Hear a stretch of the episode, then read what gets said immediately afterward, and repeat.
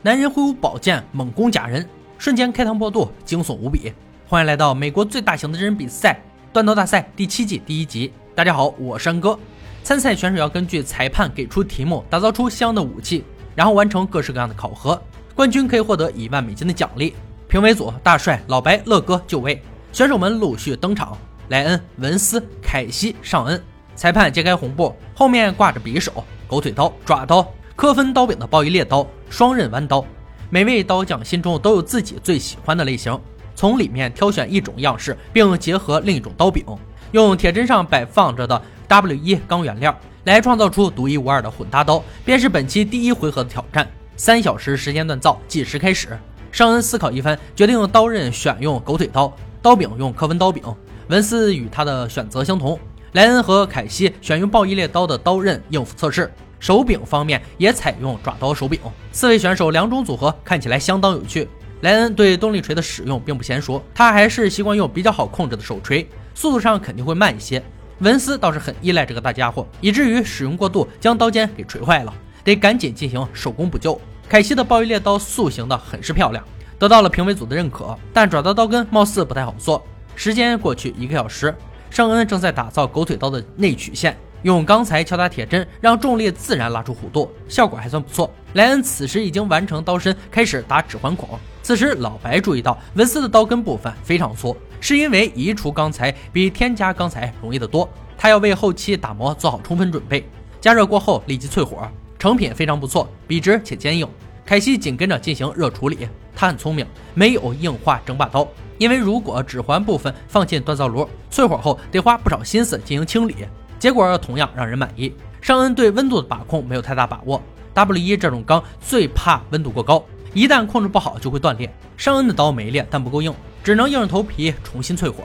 可麻烦远不止于此，刀尖部分在研磨后出现裂痕，这是开始时过度使用动力锤留下的隐患。这种结构问题没法修复，只能将其磨掉，改变刀型。莱恩刀同样在极高温度下直接淬火，结果指环部分发生严重翘曲，只能将这一处稍微加热后敲打矫正。凯西淬火后进行的下一步骤让裁判很欣赏，他在细心打磨指环内侧，还在外侧加上小刻痕，提高舒适度。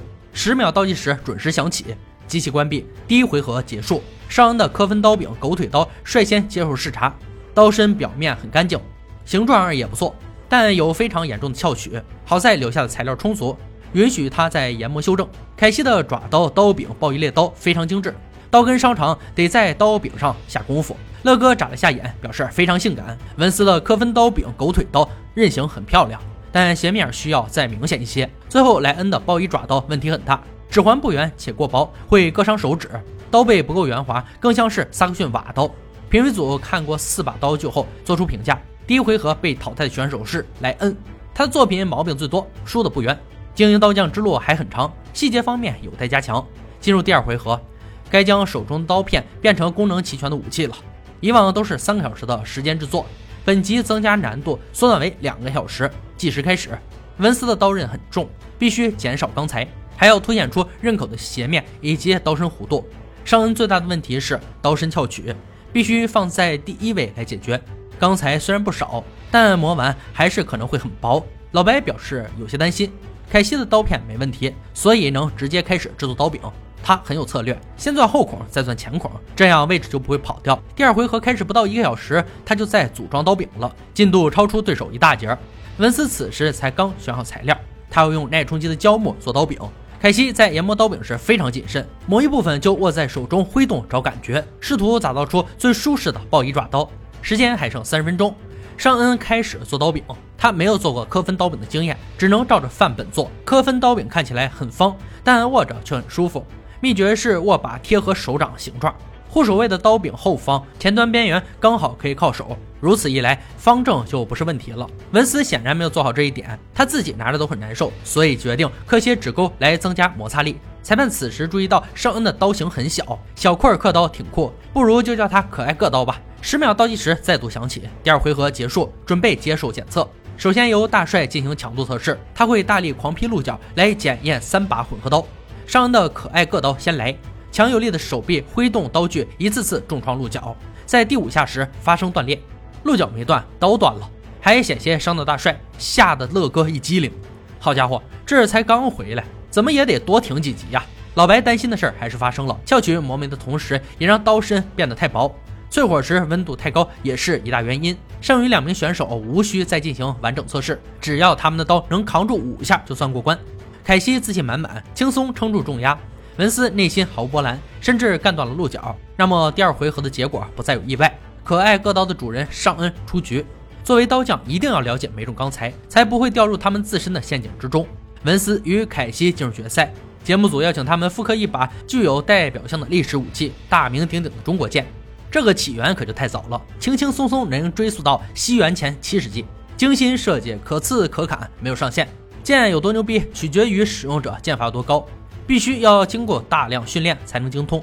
只有真正的剑士才能掌握。这可不是安哥夸大其词啊！节目组就是这样介绍的：选手们必须打造出这把武器的可使用版本，剑刃长度介于二十三到二十五英寸之间，剑身两边都要有中央剑脊，还有不超过三尺宽的护手。以及剑柄、握把和圆头。四天时间回家锻造，计时开始。文斯决定用 ADC2V2 钢材铸剑，可以增加额外的硬度和弹性。毕竟这么长的剑，选材方面不容忽视。凯西则更为严谨，直接选用大马士革钢来强化剑身。幺零八四钢和幺五 N 二零碳钢结合，层次少有纹路，还很酷。文斯第二天的目标是完成塑形并淬火，前面的打磨很顺利。立刻加热，准备淬火。之所以这么着急，是因为稍后有暴风雨，可不能让天气耽误了他的比赛。热处理过后的剑身有些翘曲，趁着还未冷却，赶快矫正。结果很不错，文斯满脸笑意。凯西在第三天时安装好了护手和握把，接下来打磨刀根，并用螺纹机切出螺纹。第一次的螺纹太细，果断断尾求生，切掉后焊个螺栓上去。文斯在第四天对所有零件进行组装，随后抛光并磨砺剑身。上称一称，发现超过了三磅，但现在剑身已经成型，没法再改，只能从剑柄上下手，尽力而为吧。